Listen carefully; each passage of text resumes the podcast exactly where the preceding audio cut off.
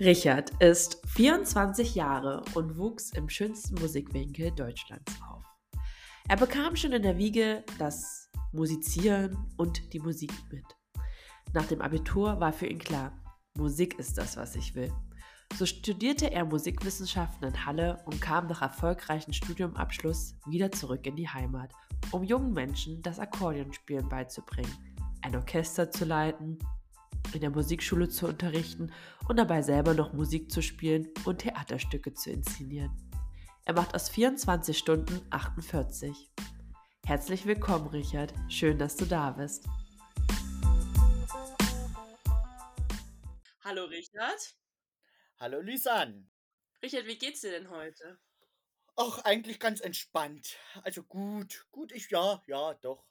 Es ist der Kopf voll zwar mit vielen verschiedenen Projekten, aber ich freue mich drauf. Es ist einigermaßen schönes Wetter. Da hat man gleich mehr Lust. Ja, bei mir auch. Ja, es ist toll, einfach mal ein bisschen Licht zu sehen. Oh ja. Dann wird gleich die Stimmung ganz anders. Heiter. Ja. ja. Ja, und was steht heute so alles auf deiner Tagesordnung? auf meiner Tagesordnung steht. Ich werde mich dann noch einmal zwei, drei Stunden hinsetzen, üben für ein Solo-Stück. Mhm. Äh, dann werde ich äh, meine Sachen üben für meine Prüfungsschüler. Dann habe ich Duo-Probe heute. Und dann heute Abend habe ich noch einen, ich sag's mal, einen kleinen Besuch bei einem Orchestermitglied. Ja, ist aber auch angenehm. Gerade nach Jawohl. dem Tag, was ich gestern gehört habe, was du alles gemacht hast.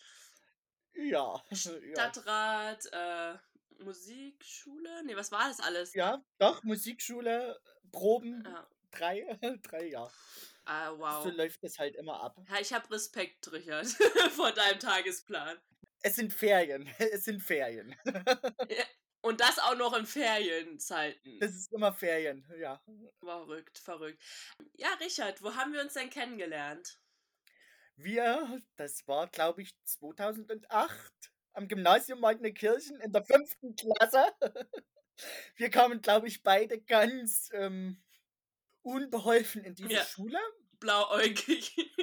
Blauäugig haben uns äh, kennengelernt in unserer ehemaligen Klasse und ja, daraus ist irgendwann dann doch eine Freundschaft ja geworden. Ja, ich kann mich noch sehr gut daran erinnern, wie wir in der achten Klasse zusammengesetzt wurden, weil ich war nämlich so ein Rowdy mit Anni zusammen. Und Ihr saßt vor mir. Stimmt. richtig, richtig. Und dann wurden ja Mädchen und Jungs getrennt gesetzt, weil die Mädels zu viel geschnattert haben und die Jungs sich nicht beteiligt haben. Und dann saß ich neben dir. Genau. Und ich weiß noch, meine Mama sagt das auch heute noch, wie ich dann nach Ja. Hause gekommen bin und ich meinte, der Richard, ne, der fragt mich immer wieder jeden Tag, was gibt's Nice? Siehste? Und ich war erstmal so, ich wollte halt nicht neben einem Boy sitzen, ne, ganz klar. Ist logisch. Du warst halt wirklich die perfekte, der perfekte Sitznachbar für mich. es gab immer was zum Richtig. Schnattern, also Nichts gepasst. hat sich ja nichts nicht besser gebessert, ne? Und dann war es ja so, dass, ähm, ich glaube, wann haben wir denn angefangen zu moderieren? In der neunte oder zehnte Klasse so etwas dürfte es Schon so sein. früh? Ja, ja, doch. Ah, wir haben halt auch im musisch-künstlerischen Profil auch oft zusammengespielt, Genau. Theater und so, ne? Richtig, wir waren ja meistens eine Gruppe. Ja, also eigentlich immer. Eigentlich immer. Hab dich nicht mehr losbekommen. Nee, nee. Ja, wann ging ein Profil los? In der achten oder in der In neunten? der achten Klasse. In der achten Klasse. Ich habe gedacht, wir haben erst ab der elften Klasse moderiert. Nein, nein, nein, nein, nein, nein, nein. Schon früher, Wir waren ne? früher, wir haben schon früher moderiert. Also, in der fünften Klasse waren wir in einer Klasse. Genau. Dann sind wir Sitznachbarn geworden. Und dann waren wir im musisch-künstlerischen Profil auch noch. Genau. In der gleichen Klassenstufe. Es war nämlich der achten Klasse, glaube ich. Genau.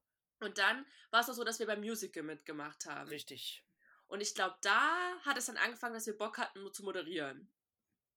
Beziehungsweise ich hatte mehr Bock. Oder du? Ich weiß es gar nicht. Ja, ja, ja. Na, du hast angefangen und ich habe gesagt, ja, klingt nicht schlecht, neue Erfahrung, probier mal aus. Ja. Und dann hatten wir doch auch dieses Casting mehr oder weniger, weil ja noch Ja, andere Bewerberbärchen da war.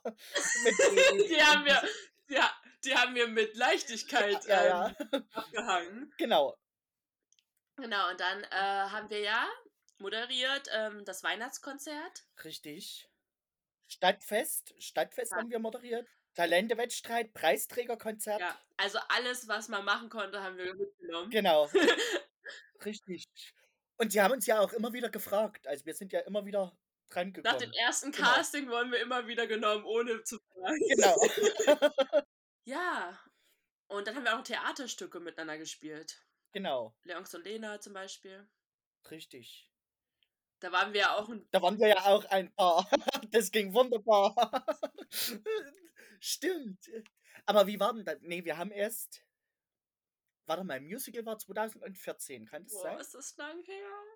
Oh Ja, ich glaube 2014 haben wir Musical gemeinsam gespielt. Also, man muss halt dazu sagen, für die Zuhörenden, also, es ist halt so, dass bei uns im Gymnasium immer pro 2 Jahre, ne, ich weiß gar nicht mehr, doch Alle 2 Jahre, alle doch. 2 Jahre wird ein Stück inszeniert innerhalb von 'nem Jahr. Also, in dem, wo es halt nicht aufgeführt wird. Und dann, ähm, führt man das in einem großen Theaterhaus 14 Mal auf. Also, es ist halt nicht so 'ne kleine Sache, so 'ne ja, wir haben in der Schule was aufgeführt. Ne, ne.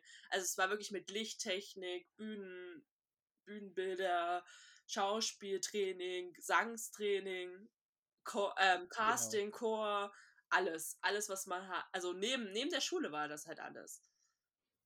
Also, am Ende stehen da meistens so Zuschauerzahlen von 8.000 Personen ungefähr. Und noch mal ganz kurz zu der Moderation. Wir haben halt in der, ähm, hier Musikhalle moderiert und da sind ja auch 1.000 Zuschauer. Zumindest Ja, am Abend. ja. Also, es ist schon nicht so Ja. 'ne kleine Sache. Ich will das mal hier nicht runterspielen. Und wa und was war die witzigste äh, der witzigste Moment bei einer Moderation mit mir? Wo's du zu spät kamst. Wo's du zu spät kamst. Und wo das auch noch so in der Moderation drin stand. Ich aber Angst hatte. Ich hatte nur noch Angst. Ich bin nämlich in den falschen Bus Mhm. eingestiegen, weil mein ich weiß gar nicht warum, aber mein Papa wollte mich nicht fahren. Und, ähm, dann war ich irgendwo ganz anders und dann war war 'ne Endhaltestelle so 20 Kilometer von der von dem Ort entfernt, wo ich moderieren sollte. Und das hat halt schon angefangen gehabt. Und ich das war k völlige Katastrophe. Ich glaube, ich habe dann habe ich dann 'n Taxi bekommen? Oh ne, was war Ja, ja, ja, ja, doch. Frau Schuster hat gesagt, ich soll 'nen Taxi nehmen. Ich bezahle alles. Ja, es ist schon, äh, schwierig, wenn man halt der der Mensch ist, die das Programm also, den Mhm. Abend oder den Nachmittag durchleiten und nicht Ja. da ist dann am Ende, ja. Aber du hättest aber auch so, äh, One-Man-Standing machen können, also, eigenes Programm. ich ich habe so angefangen, wenigstens so. Aber ich bin genau in dem Moment gekommen, ne? Du hast angefangen Genau, ja, ja, und ja, ja, so: ja, ja. „Sie ist da, sie ist da.“ Ja. Scheiße, Richard, das war echt das war 'n Erlebnis, was Ja. uns zusammengeschweißt hat. Eindeutig. Aber ich brauche das nicht öfters. Also, ich gebe es zu, Wie? ich werde Nicht? da nein, nein. Also, äh, je mehr man also, je mehr ich äh, merke ich auch jetzt, je Mhm. professioneller man wird, desto, äh, mehr Nerven lässt man einfach. Weil man halt ganz genau weiß, es muss auf 'n Punkt jetzt kommen und du musst gesund sein und du musst das und dieses. Äh, ja, ich ich bin dann oft wochenlang nur Nervenbündel. Ja, man kann sich halt keine, äh, Fehlzeiten erlauben, Nein, ne? nein. Grade wenn man so viel macht. Aber darauf kommen wir gleich zu sprechen. Ja. Ich ich möchte dir gerne 4 Entweder-Oder-Fragen stellen. Okay, schieß los. Lieber offen emotional sein oder Emotionen verstecken? Schwierig. Ähm, eigentlich offen. Ja, ne? Ja. Lieber chaotisch oder ordentlich? Chaotisch. Lieber Frühling oder Herbst? Hm, Frühling. Lieber ein Leben voller Höhen und Tiefen oder ein eintöniges Leben? Höhen und Tiefen, eindeutig. Ja, ne? Habe ich mir schon gedacht. Ja, schön. Was wäre das Leben ohne Höhen und auch Tiefen? Richtig, richtig. Ja, Richard, was, was ist denn zurzeit so eine Höhe von dir? 'Ne Höhe. Kann man das so sagen? Ja, oder? Ja, ja, ja, kann man schon. So ein Highlight. Nee, ist vielleicht ein bisschen besser. Was ist in deinem Leben gerade ein Highlight? Hm, also, ich ich kann das immer ganz schwer beschreiben, dass ich sage: „Das ist das Highlight“ oder dieses. Äh, einfach durch Mhm. diese vielen verschiedenen Projekte und, äh, Mhm. Sparten, wo ich eingegliedert bin, habe ich halt immer viele Höhen, viele Tiefen und das macht's das macht's meistens gut. Also, wenn's du irgendwo 'ne Tiefe hast, hast du immer 'ne Höhe auf 'ner anderen Sache. Also, mein das gleicht es auch ein bisschen aus dann, ne? Und das motiviert dann halt vielleicht in einem anderen Projekt dann wieder, wo man vielleicht gerade eine Tiefe hat. Genau. Also ich habe beispielsweise einen Schüler, äh, der ist zurzeit unheimlich gut. Das ist in der Musikschule Mhm. beispielsweise äh, unheimlich gute Höhe. Mit dem habe ich gestern beispielsweise über eine Stunde geübt und der hat sich gefreut und war richtig gut dabei. Dann Auch ein auch einen Akkordeonspieler. Akkordeonschüler, genau. Mhm. Ich habe noch einen am Keyboard, der macht sich auch ganz gut und da, da freue ich mich auch drauf, beispielsweise immer wieder mal. Vielleicht können wir noch mal ganz kurz erklären, Ja, also wie viele SchülerInnen hast du und wie alt sind die? okay. Also ich habe, ich, ich erzähle jetzt einfach mal über meine Arbeit, was ich so mache. Ja. Ja, also hauptberuflich bin ich äh, freischaffender äh, Musiklehrer und freischaffender Künstler. Und zurzeit habe ich 32 Instrumentalschüler. Das äh, gliedert sich auf in Akkordeonschüler, das ist das Hauptfach, wo ich die meisten habe. Dann habe ich Keyboardschüler und dazu habe ich noch äh, Klavierschüler. Äh, dann kommt noch dazu, dass ich an der Musikschule äh, drei Klassen Musiktheorie unterrichte. Boah, das machst du auch Ja, noch? ja. Also das gehört ja alles mit dazu. Und vom Altersdurchschnitt habe ich wirklich vom Kindergartenkind, also mit, Mhm. äh, der jüngste ist jetzt äh, äh, vier Jahre, bis zum Abiturienten mit 19 Jahren alles dabei. Also auch Boah. sämtliche, äh, sämtliche Leistungsstufen. Also von der wirklich Anfänger-Unterstufe bis zur Oberstufe, was ins Hochschulniveau geht, habe ich alles dabei. Also das macht die Arbeit unheimlich spannend, äh, ist aber mitunter auch mit viel Fleiß verbunden, weil gerade die Oberstufen, da muss auch ich unheimlich viel dafür tun. Also das kann ich auch nicht so einfach spielen und du musst es ja perfekt dann denen auch vorspielen können und erklären können, warum das so ist und was man machen muss und ja, Mhm. Also, also hast du auch einen eigenen Anspruch an dich selber und an deine Arbeit. Schon. Also beispielsweise ist für mich immer unmöglich, wenn jemand auf eine Probe kommt oder zum Unterricht und nicht geübt hat. Also das ist für mich was Oh. Furchtbares. Also, also ich bereite mich auch immer auf Proben vor. Ich versuche das wirklich Mhm. krampfhaft. Wann hast du denn angefangen, Akkordeon zu spielen? Ich habe angefangen, Akkordeon zu spielen mit sechs Jahren. Und gab es da nicht mal eine Probe, wo du mal nicht vorbereitet warst? Klar. Ähm, es darf immer mal passieren. Äh, das gab es auch immer mal wieder. Gibt es auch heute noch. Man schafft es einfach nicht. Ja. Ähm, man muss dann einfach aber auch so professionell sein, um das irgendwie ohne Probe zu schaffen. Mhm. Oder vielleicht auch mal zu sagen, oder? Dass man es vielleicht mal nicht geschafft hat? Oder machst du das eher nicht? Ähm, ich sag das, dass ich Mhm. nicht vorbereitet bin Mhm. und versuche dann das Ganze äh, zu erfassen in dem Moment. Mhm. Also ich muss zugeben, ich bin deshalb, äh, weil ich ab und zu früher nicht so viel geübt habe, äh, ein guter Blattspieler geworden. Das heißt, dass ich einfach ganz schnell zur Zeit alles erfassen kann, was in den Noten steht, was mir vorgelegt wird. Und Ja. das dann sofort auch wiedergeben kann. Und es ist so spannend, dass du jetzt in der Musikschule tätig bist, weil ich habe dich da, glaube ich, schon immer gesehen. Und die Musik ist ja das, was dich auch irgendwie zum Leuchten bringt, oder? Ja, schon. Also es ist, ja, es ist, ist so ein bisschen, bisschen dieses, dieses zweischneidige Schwert. Also ich, ich sehe mich nicht komplett als Musiker. Ich, ich, ich gehe auch gern ins Schauspiel, wirklich ins Theater. Also es ist so ein bisschen geteilt, wo ich sage, das Ähm, sind so die zwei großen Lieben. Ja, da möchte ich auf jeden Fall auch noch drauf eingehen, aufs Schauspiel. Okay. Aber lass uns doch ganz kurz über die Musik reden, weil wir da gerade Ja. sind. So, du bist in der Musikschule, hast 32 Schüler von Kindergartenalter bis hoch, ne? Und Genau. was kommt noch dazu? Was kommt noch dazu? Also ich bin Dirigent beim Akkordeonorchester Klingenthal. Mhm. Also ein Traditionsorchester, was ich äh, im Studium schon übernommen habe.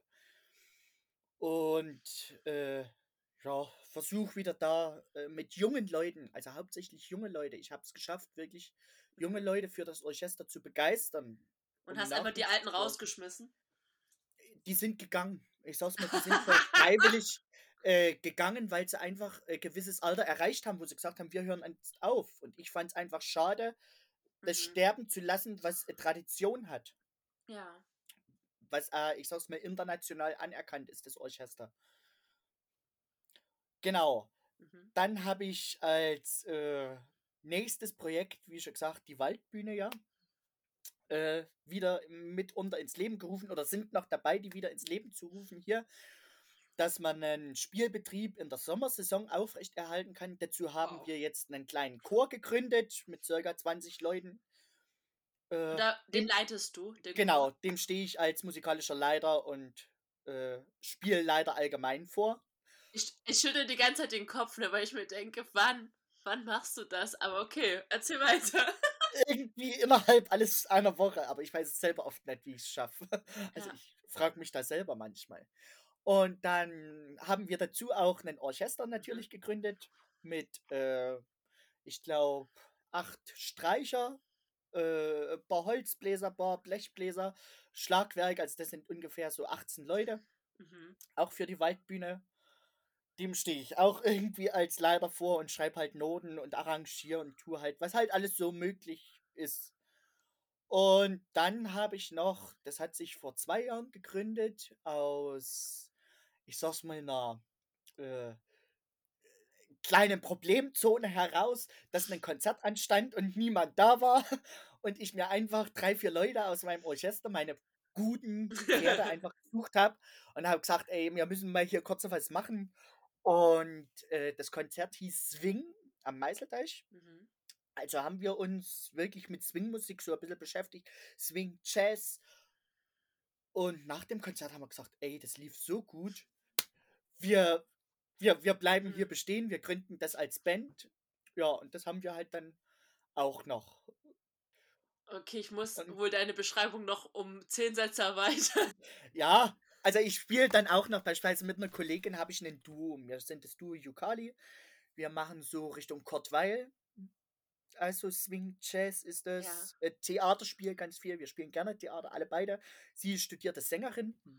Äh, und noch als Trio Déjà-vu treten wir auf mit einem sehr guten Geiger. Da waren wir auch beispielsweise jetzt äh, dann im Oktober in Prag zu einem Auftritt. Also da sind wir dann auch dauernd unterwegs. Willst du mir mal Ja. deinen Terminkalender zeigen? Äh, ich habe ihn gerade nicht da. Der du liegt hast einen. griffbereit. Ich habe einen. Ich habe einen.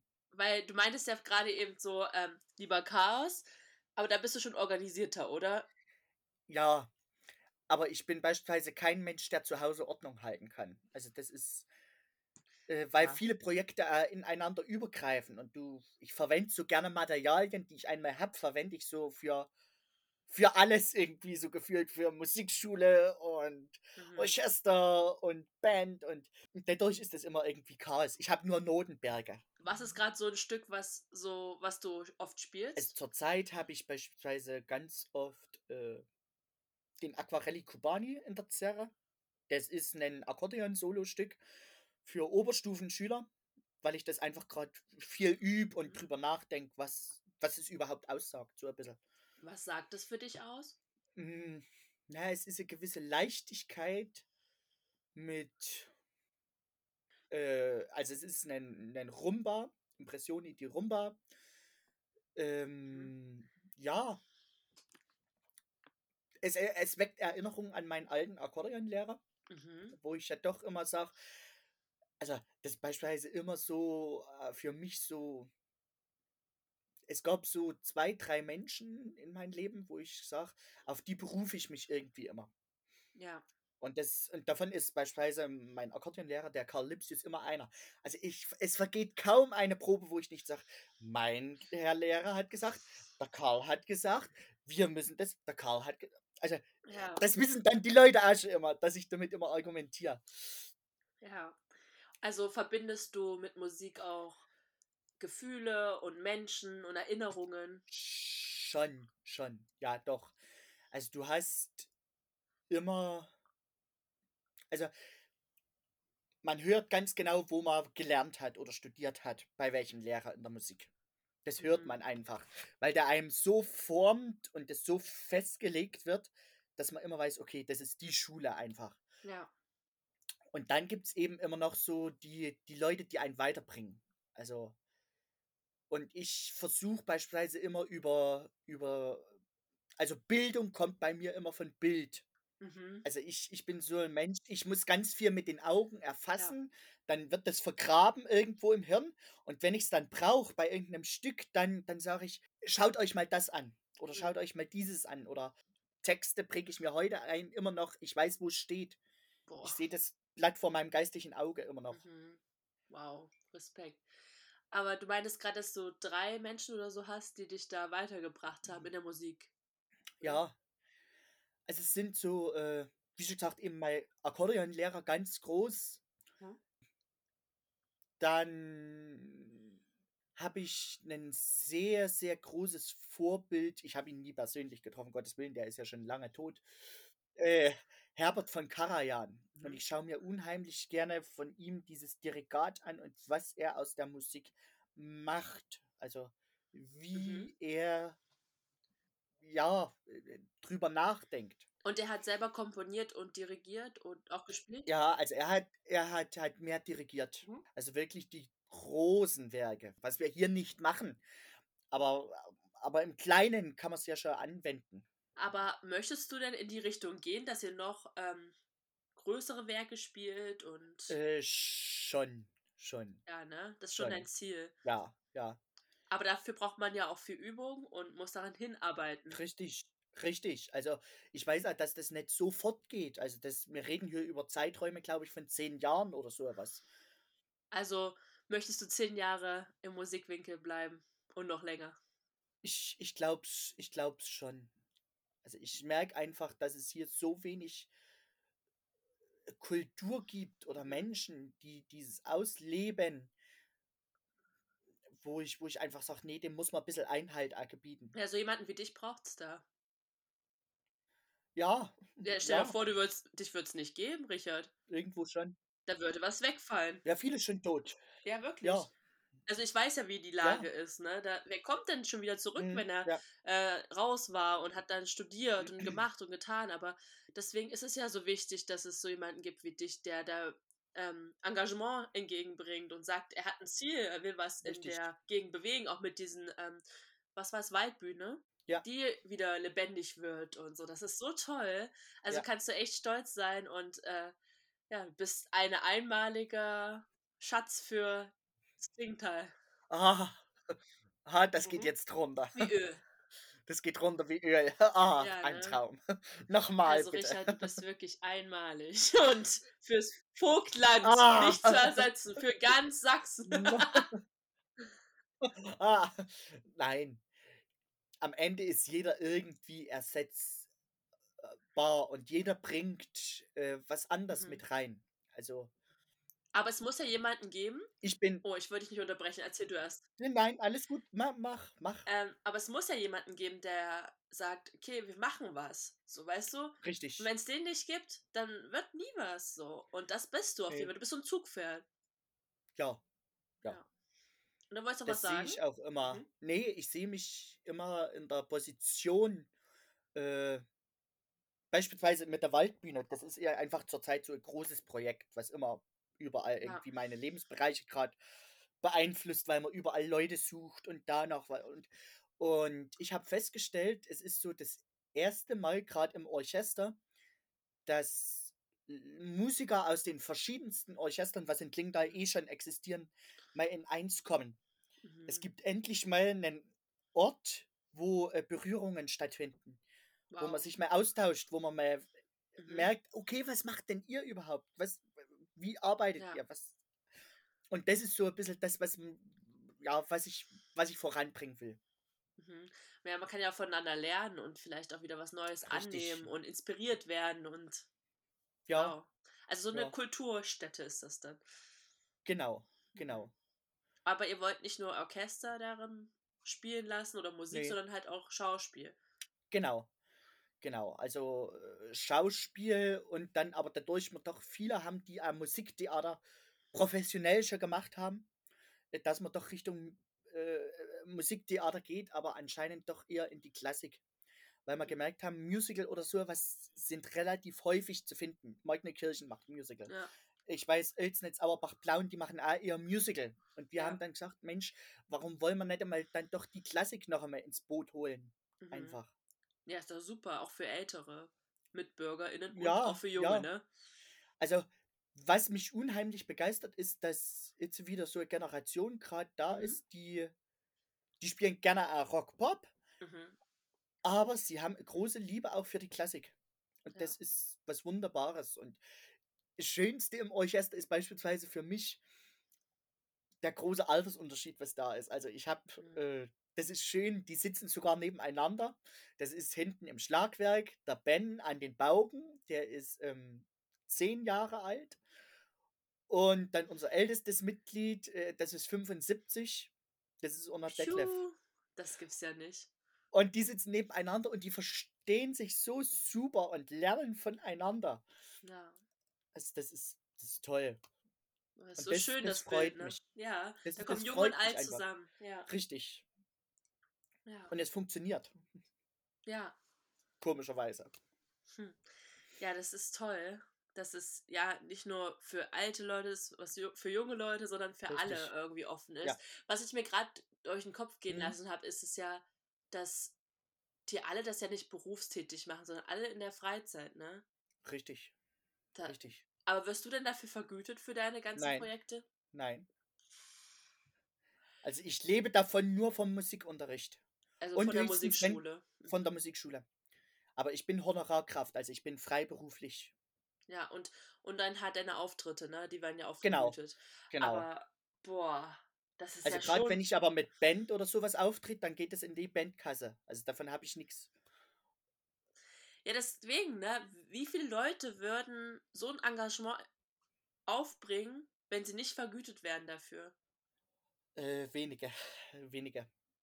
Also, ja. Und das ist halt, da habe ich auch mehr Respekt Mhm. vor der Arbeit, die du tust. So. Also äh, das Schöne ist dadurch, dass das gleich eine gemeinsame Basis ist, auf der du aufbaust. Weil alle, die kommen, kommen freiwillig und wissen, dass sie nichts dafür Ja. bekommen. Und äh, Ja. wir haben eben, naja, doch. ja, Sie bekommen tollen Unterricht. richtig, und, sie ne, bekommen das alles. Sie bekommen Zusammenspiel, sie bekommen Freundschaften, sie bekommen Mhm. neue Menschen. Und auch du bekommst ja was, wie Immer du ja wieder. meintest, der Junge Genau. und der Alte sitzen da zusammen und das freut dich dann auch Richtig. wieder und Und schön ist beispielsweise, dass man wirklich vom Berufsmusiker, also ich habe noch drei Berufsmusiker mit im Orchester sitzen und äh, bis zum Laien, bis zum Anfänger, äh, Schüler ist eben alles dabei. Und das ist, das ist einfach, Mhm. einfach schön. Ja, ja, wow. genau. Hm. Wie gesagt, ich habe mega Respekt und ich glaube auch die Zuhörenden denken sich wahrscheinlich jetzt auch, wow, was macht dieser Richard? Wenn ihr dagegen seid, dann kommt mal Ja. vorbei, guckt euch was an. Immer. Nämlich kommen wir jetzt zu dem nächsten Thema, dem Schauspiel. Haha, meine große, große Liebe.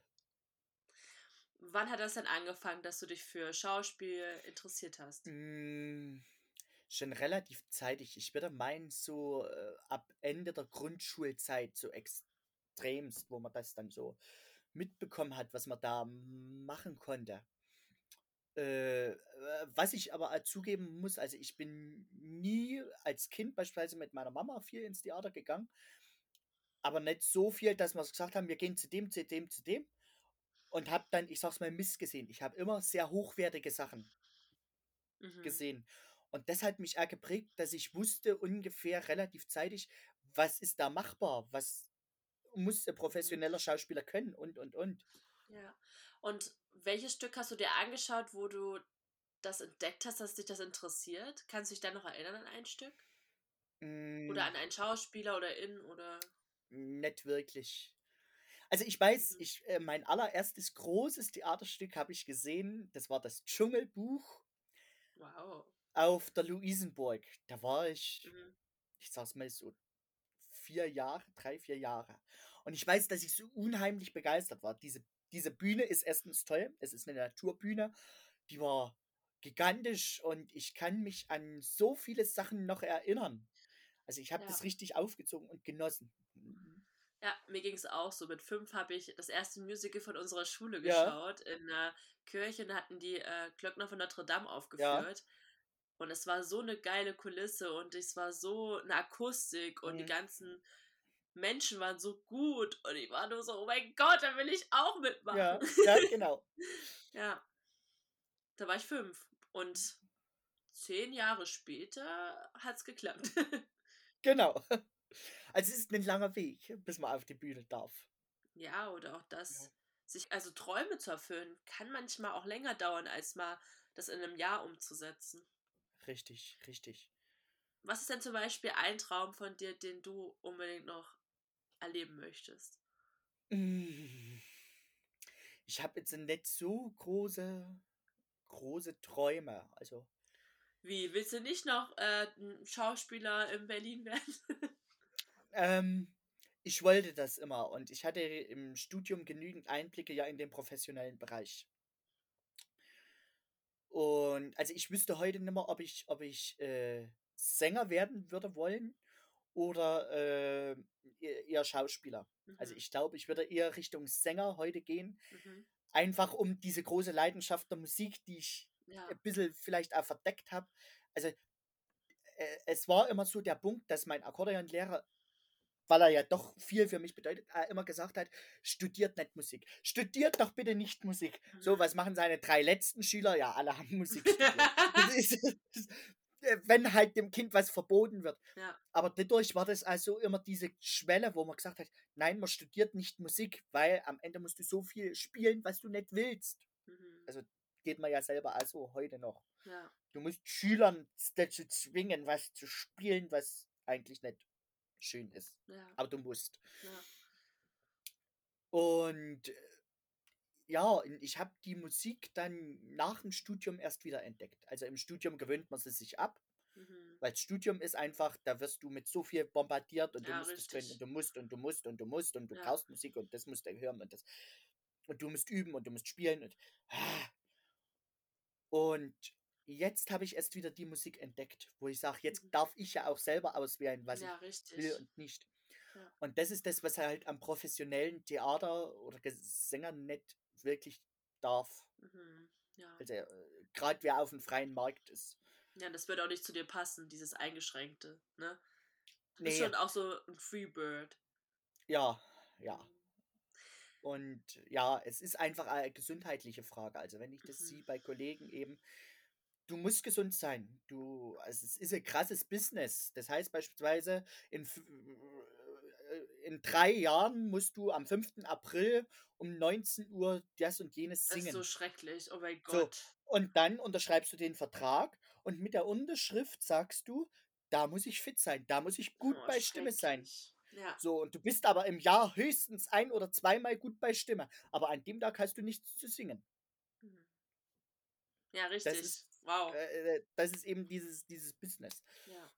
Ich habe mir nämlich letztens eine Doku angeschaut auf YouTube über die Hm, Juilliard School in New York. Also da, wo ja auch hm, Musik und Jazz ja, und Schauspiel unterrichtet wird. Und das ist schon, also wenn ich es mir aussuchen könnte, würde ich da super gern studieren und nochmal sowas machen. Aber auf der anderen Seite ist es halt auch so ein Druck im Nachhinein, äh, ein Arrangement zu finden und ja, ähm, immer wieder neu und also immer wieder ja, neu sich vorstellen zu müssen und immer wieder zu sagen, ja, ich ja, bin die ja, Person und ich kann das und da habe ich schon mitgemacht und das und das und das. Deswegen, ja, das ja, wäre mir so stressig und dann auch dieses noch äh, in die Zukunft planen. ja, Das ja. ist auch so gar nicht mein Ding. Ja, also das, das habe ich ja auch. Also ich weiß beispielsweise ungefähr schon, wie es nächste Jahr ausschaut. Wann dort Termine sind, wann große Mhm. Termine sind und, und, Aber und. das sind ja so Sachen, die du dir selber reingelegt hast in deinen Plan. Also, ne? Genau, ist ja nicht so, genau. Also dass da, du jetzt das nee, Engagement das, das und das machen musst, sondern du sagst, nee, okay, das nein. will ich machen, das will ich machen und das. Genau, genau. Das ist eben schön. Dafür bin ich so unheimlich froh, dass ich unterrichten kann. Das Mhm. ist einfach so ein Standbein, wo ich sage, äh, wenn ich gar keinen Bock mehr habe auf diese ganzen Projekte, kann ich sagen, Ja, gut, hier vorbei, Ende, aber ich habe immer noch meine Kohle, ich habe mein Auskommen. Richtig, richtig. Das, ja, es ist irgendwie auch wichtig, ne? Äh, Richtig, ja, irgendwie braucht man ja doch Irgendwie was braucht man doch Leben. Luft und Liebe, das funktioniert doch noch nicht so gut. Nein, leider nicht. Leider nicht. Ähm, du hast noch nicht gesagt, was du dir für einen Traum noch erfüllen willst. Ein Traum. Ich überlege gerade, was ich so träume. Also ich, zurzeit ist, ist der Traum einfach die Waldbühne, dass man dort wieder ein niveauvolles Theater spielt. Einfach. Ja, das ist doch schon ein großer Traum. Ja. Wie, wie weit bist du dem Traum nah? Also ich sag mal, ich baue gerade das Fundament. Ja. Also das ist. Ja, ich habe früher äh, manchmal schneller gearbeitet und wollte gleich oben ran. Ja. Und habe gemerkt, äh, wenn das Fundament nicht sicher ist, äh, dann wird die ganze Angelegenheit äh, ganz wackelige und dann schwitzt man bis zuletzt. Dafür auch diese, diese Zeiträume, was ich mir dann stecke, wo ich sage, ey, zehn Jahre. ja. Aber da kann ich äh, Leute rekrutieren. Und was ist denn zu einem Jahr dazu, wenn wir bloß im Sommer spielen können auf der Bühne? Ja. Hast du nicht viel Zeit. Dafür sage ich sicheres Fundament und dann Kann Stückwerk für Stückwerk aufbauen. aufbauen. Mhm. Einfach, ich sag's mal, äh, vielleicht hochgegriffen, aber ein großer Traum ist wieder Kabale und Liebe dort zu spielen. Das hast du schon mal dort gespielt, oder? Nein, also Kabale und Liebe wurde dort Ah. öfters gespielt. Und ja, es ist ein tolles Stück, aber es ist ein unheimlich schwerer Text. Also dieser Schiller-Text auswendig lernen. Also ich ziehe meinen Hut vor allen Darstellern, die damals das Ja. gespielt haben.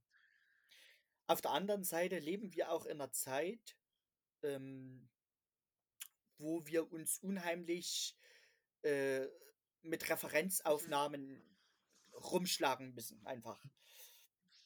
Musikalisch wie schauspielerisch. Also wir haben ja Zugriff zu allen. Wir haben immer irgendetwas. Und das gab es damals nicht. Dafür äh, sehe ich das auch immer kritisch, wenn gesagt wird, ach, wir haben das und das früher gemacht. Und ich gesagt habe, naja, äh, wie denn? Auf welchem Ja. Niveau? Also, hm, Richtig. ja. Und wenn du dir dann eine Rolle aussuchen könntest, äh, bei Kabal und Liebe, welche Rolle würdest du dann nehmen? Ähm, Soweit bin ich noch gar nicht. Ah, okay. Soweit bin ich noch gar nicht. Also ich freue mich jetzt nächstes oder dieses Jahr spiele ich verschiedene Rollen. Ich habe beispielsweise eine Rolle jetzt im April, wo ich, äh, ich sag's mal so, Mhm. Lebemann spiele. Mitsingen, Operette, also das ist aus der Chartersfürstin, Mhm. der Graf Bonny, der das Nachtleben genießt, dauernd Frauen um sich schert und dort so ein bisschen die ganze Sache aufmischt. Also da freue ich mich unheimlich drauf, diesen Showmaster. Dann spiele ich im Juni, Juli, Juli, am 1. Juli-Wochenende spiele ich einen Kriegsheimkehrer, eine Hauptrolle. Ähm, das ist mal wieder eine ganz neue Erfahrung, die mich auch selber äh, weitergebracht hat, die Rolle im Denken. Und äh, Inwiefern weitergebracht hat? äh, über das Thema Tod, über das Thema äh, Verantwortung, über das Thema, ähm, was muss ich tun, um, um mein Leben lebenswert zu gestalten. Ja. Also das finde ich ja das Schöne, dass man im Schauspiel immer oder als Sänger immer drüber nachdenken muss, was sagt der Text aus. Mhm. Und ich kann immer sagen, das ist nur die Rolle, die das macht, aber am Ende muss der Text reflektiert ja auch äh, wiedergegeben werden. Also der muss auf mich auch irgendwo passen. Und das, Ja. das finde ich spannend. Das finde ich einfach spannend, diesen Prozess. Ja. Ja. Und im August spiele ich dann, ich sag's mal, eine humoristische Rolle als Erbschleicher. Okay. Ja. Also das ist äh, aus der Puccini-Oper habe ich ein Schauspiel mit meiner Kollegin gemacht. Und wo kann man dich dann sehen?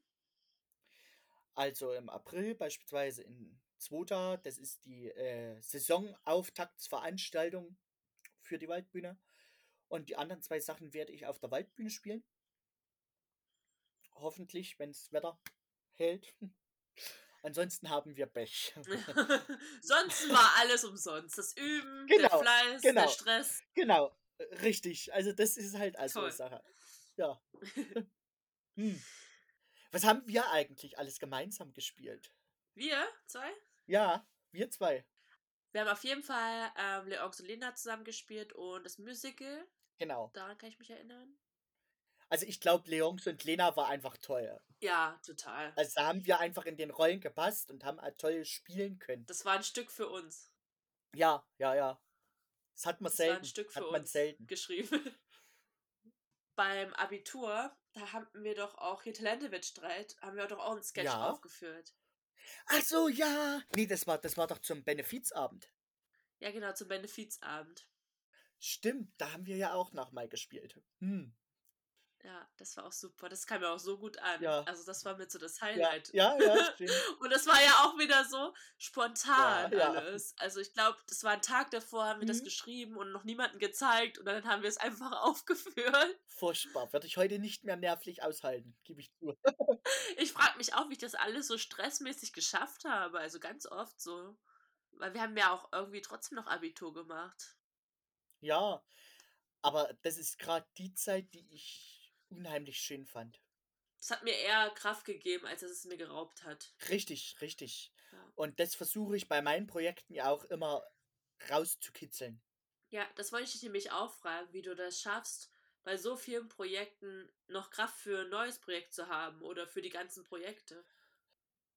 Das ist erstmal, dass man ein, ein neugieriger Mensch sein muss.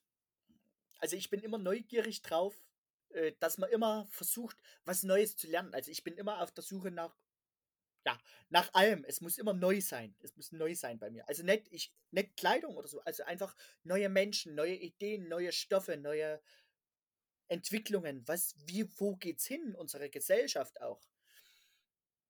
Und äh, mir gibt eben immer wieder Kraft, wenn ich so kleine Ziele erreiche. Also ich stecke mir immer so kleine Ziele oder ich, ich, ich, ich, ich versuche mich immer selber zu belohnen auch. Also man muss sich ja auch belohnen. Wenn man sich nicht selber belohnt, äh, wird es ja nichts. Und also erst einmal, ich versuche mir kleine Ziele zu stecken. Was weiß ich, dass ich sage, beispielsweise, wenn ich ein Stück habe, was fünf Minuten Spielzeit hat im Orchester, äh, dann werde ich nie bei einer Probe sagen, ich will dieses Stück können.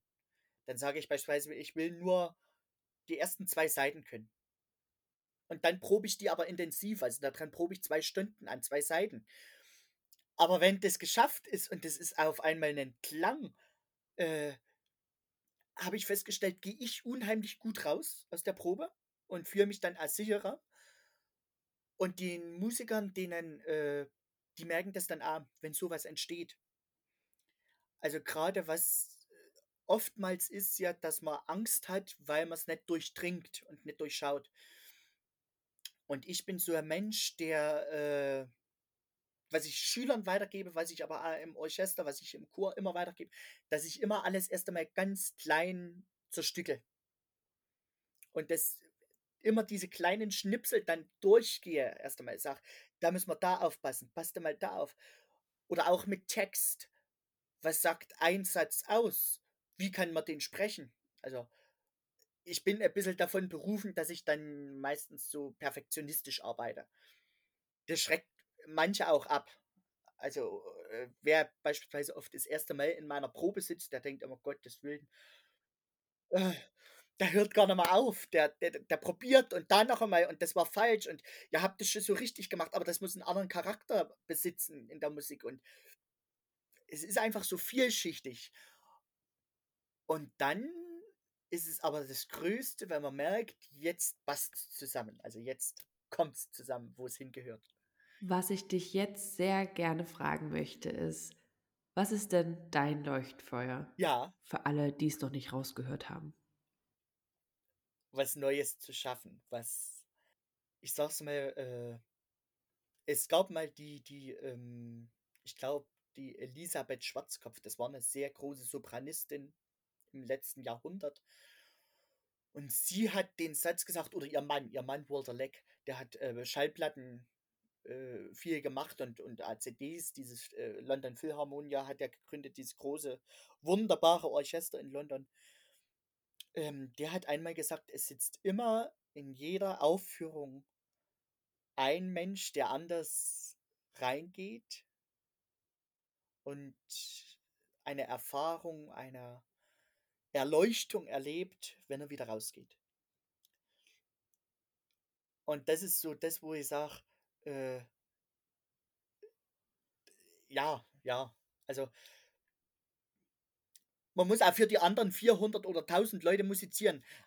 Aber der eine, der, das ist so ein bisschen das, wo ich sage, das, ist, das gibt mir Kraft. Das ist das Leuchtfeuer. Ja, das hast du schön gesagt. Gibt es eigentlich noch etwas anderes außer die Arbeit für dich? Was machst du denn in deiner Freizeit? Ja, also ich glaube, ich lebe für die Arbeit. Also das ist, äh das ist in dem Beruf auch, äh brauchst du das oder musst du das. Also, du musst dich irgendwann an 'nem Weg entscheiden, an 'nem Punkt, äh, will ich Familie? Will ich ein ganz normales Leben haben oder nicht? Oder widme ich mich der Kunst und und dem Ton alleine? Ja. Also, das ist, äh 'ne Entscheidung, die man auch manchmal bereut. Wir sind ja noch jung und man kann sich ja auch immer wieder umentscheiden oder auch neu entscheiden, was einem Leben wichtig ist. Richtig, richtig. Äh, kann man kann man natürlich immer noch kann man. Auf der anderen Seite denke ich dann immer, äh, wir haben jetzt wird's mal groß gesprochen, vom Leben 'nen Talent bekommen. Und es ist unsere verdammte Pflicht, äh dieses Talent einzusetzen oder zu zu benutzen. Also, das sage ich ja immer Leuten, wenn's jetzt 'n Schüler eben mal hat, die sagen: „Ja, was soll denn ich machen nach der Schule? Ich werde fertig.“ Dann sage ich: „Was ist denn dein Talent?“ Versuch doch das. Wenn's dann nicht geht, dann mach was anders. Gottes Willen, man kann ja immer ändern. Äh, aber wenn's du das Talent bekommen hast, dann ist es jetzt deine Pflicht dem Leben gegenüber, das, zu machen. Aber Richard, was ist denn mit jemandem, der oder auch die ihr Talent noch nicht gefunden haben, der zum Beispiel bis zum Schulabschluss noch nichts gefunden hat, wo er Mhm. sagt: „Hey, das ist mein Talent“ oder „es gibt einfach noch nichts, für was ich brenne oder was ich wirklich gut kann?“ Das ist 'n totaler Pessimist, der sich nicht mit dem Leben beschäftigt hat. Ja, aber ich hatte ja auch 'ne Aufnahme mit Ja. Anni. Ich glaube, das war Folge 4 und sie meinte, es gibt halt noch Nein. nicht das, für was sie brennt. Und sie glaubt natürlich auch, dass sie das noch findet im Laufe des Lebens. Äh, das gibt's. Das gibt's. Ähm, ich sage es mal, gut, äh, ich ich kann immer nur von von der Musik oder so was reden, weil man's halt einfach dauernd hat. Ja. Und das ist beispielsweise so 'n Business, da musst du bis 20 alles gelernt haben. Klar. Das musst du wenn's du das bis dahin nicht gelernt hast, kannst du's sein lassen. Und daher ist halt das relativ zeitig, äh, fertig. Und dann weißt du ja auch früh, ob das was für dich ist oder auch nicht, ne? Natürlich. Ja. Richtig, richtig. Äh, also, das heißt ja nicht, dass ich bis 20 alles beherrsche, Gottes Willen. Aber das Fundament ist da und dann entwickelt man sich. Also, das ja. Also, ich glaube, jeder Mensch hat so was. Und manchmal ist es auch so, dass man's nicht erkennen will. Also, es ist auch 'ne Form von akzeptieren. Hm, spannend. Ja, 'n spannender Gedanke. Ja, ja. Also, ich habe jetzt noch nicht so drüber nachgedacht. Also, wir müssten jetzt mal anfangen zu philosophieren drüber, denke ich grad. Was würdest du sagen, ist dein Talent? Also, das Talent ist, dass ich erst einmal ein Talent zur Musik habe. Das ist Fakt. Aber das Talent macht ganz, ganz wenig aus. Aber das ist so dieses i-Tüpfelchen, was es braucht. Ja, ja. Zum Beispiel hätte ich jetzt gesagt, mein Talent ist es, andere Menschen zu begeistern für etwas. Genauso wie auch mich selbst zu begeistern und irgendwie auch zu inspirieren, Neues auszuprobieren. Und darüber hinaus kreativ zu sein. Richtig. Ich habe halt auch 'n Hang zur Kunst und zur Kreativität und das wird wahrscheinlich auch nie Ja. verschwinden. Es wäre auch wirklich komisch, wenn ich mein Leben nicht mehr kreativ erlebe oder mich kreativ ausleben könnte. Das wäre halt nicht ich und das ist vielleicht das, was mich halt auch ausmacht. Ja, also, das ist du hast einfach 'nen Talent zur Kunst. Und ich sage es mal, äh, wenn du das nicht hättest, würde dir das alles schwerfallen. Dann also, man könnte das natürlich tun. Ich vergleiche es immer, äh man hat da unmusikalische Schüler und, ähm, die können bis zu 'nem gewissen Grad mithalten, mit viel Üben. Die können das einüben. Aber dann so das ja, der letzte Schliff, wo ich denke: „Und jetzt wird Musik draus“, äh, sage ich dann immer: „Jetzt jetzt machen wir Musik draus.“ Ja, ja. Da fehlt dann das Talent. Ich habe ja auch vor 'n paar Minuten über die YouTube-Doku von der Juliet School geredet und da gab es einen Lehrer, der nur gewisse Schülerinnen aufnimmt, wo er merkt, Ja. da ist was, die durch die Musik kommunizieren, die haben da was Eigenes. Und andere nimmt er gar nicht. Der lässt sie kurz vorspielen und scha- schaut sie nicht mehr an. Total krass, oder? Ja, ja, das ist schön. Allerdings ist es leider bei uns in der Zeit so, dass es unheimlich schnell ja alles geworden ist. Also wenn man sich das so anschaut, was, was die früher für, für Zeiten hatten, um was zu probieren, um die konnten, glaube ich, manchmal viel kreativer sein und viel mehr ausprobieren. Dafür sind diese alten Aufnahmen von Schauspielen, von äh, Sängern, von Musikern, von Kunst, glaube ich, äh, viel intensiver manchmal als das, was heute entsteht, weil es heute so, so schnell alles gehen muss. Ich, ich will mich ja nicht ausnehmen. Ich mach, prob ja auch irgendwie immer nur unter Zeitdruck. Ja, man hat ja den Zeitdruck und muss es dann zu dem bestimmten Datum präsentieren und das muss ja dann auch funktionieren. Richard, möchtest du noch etwas erwähnen, mit den Zuhörern noch Gedanken teilen, die noch nicht ausgesprochen wurden? Ich habe so viele Gedanken, ich müsste erst mal sortieren. Also, ich wüsste gar nicht, was ich jetzt. Also, du könntest mir einen Denkanstoß geben, da kann ich vielleicht was sagen. Ja, ich glaube, die Zuhörenden konnten schon raushören, dass du nicht nur ein bisschen, sondern im Grunde für Ja, die Musik und das Schauspielern brennst. Und zum Ende möchte ich dich noch fragen, hast du noch einen Tipp für das Leben? ich sag zwei Dinge, die mir immer helfen.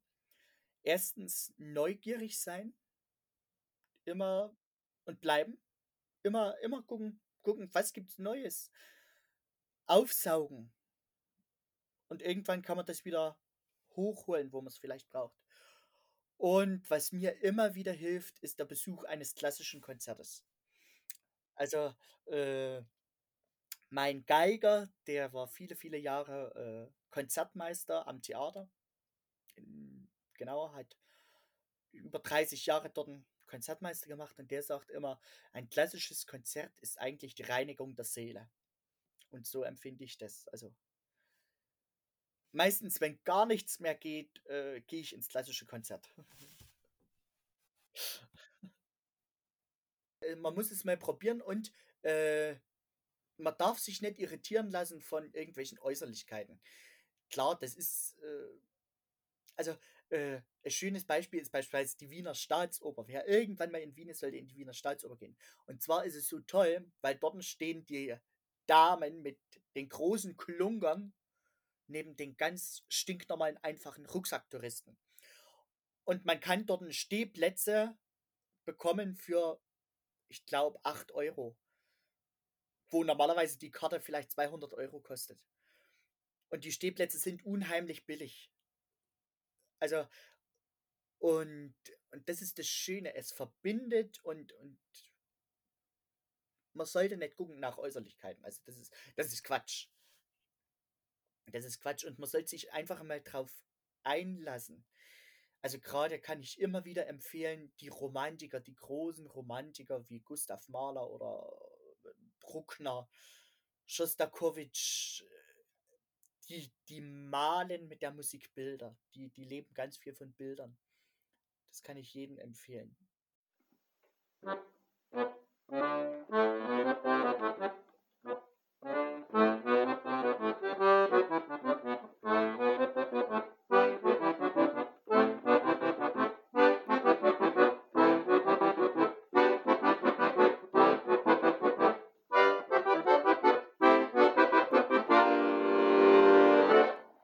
Das ist das perfekte Schlusswort.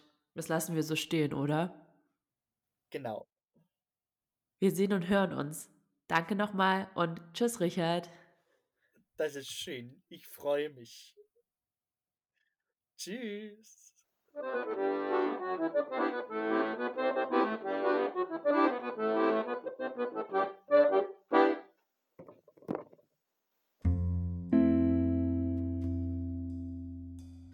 Das war die siebte Folge. Schön, dass du reingehört hast. Wenn du mehr wissen möchtest über Richard, dann schau doch gerne auf dem Instagram-Kanal Was ist dein Leuchtfeuer vorbei Und wir hören uns dann beim nächsten Mal, wenn du magst.